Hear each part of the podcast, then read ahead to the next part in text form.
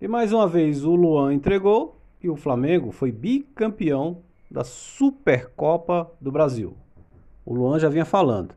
Entregava no Vasco contra o Flamengo, foi pro Palmeiras, entregou na Copa do Brasil, entregou no Mundial e agora entregou na Supercopa.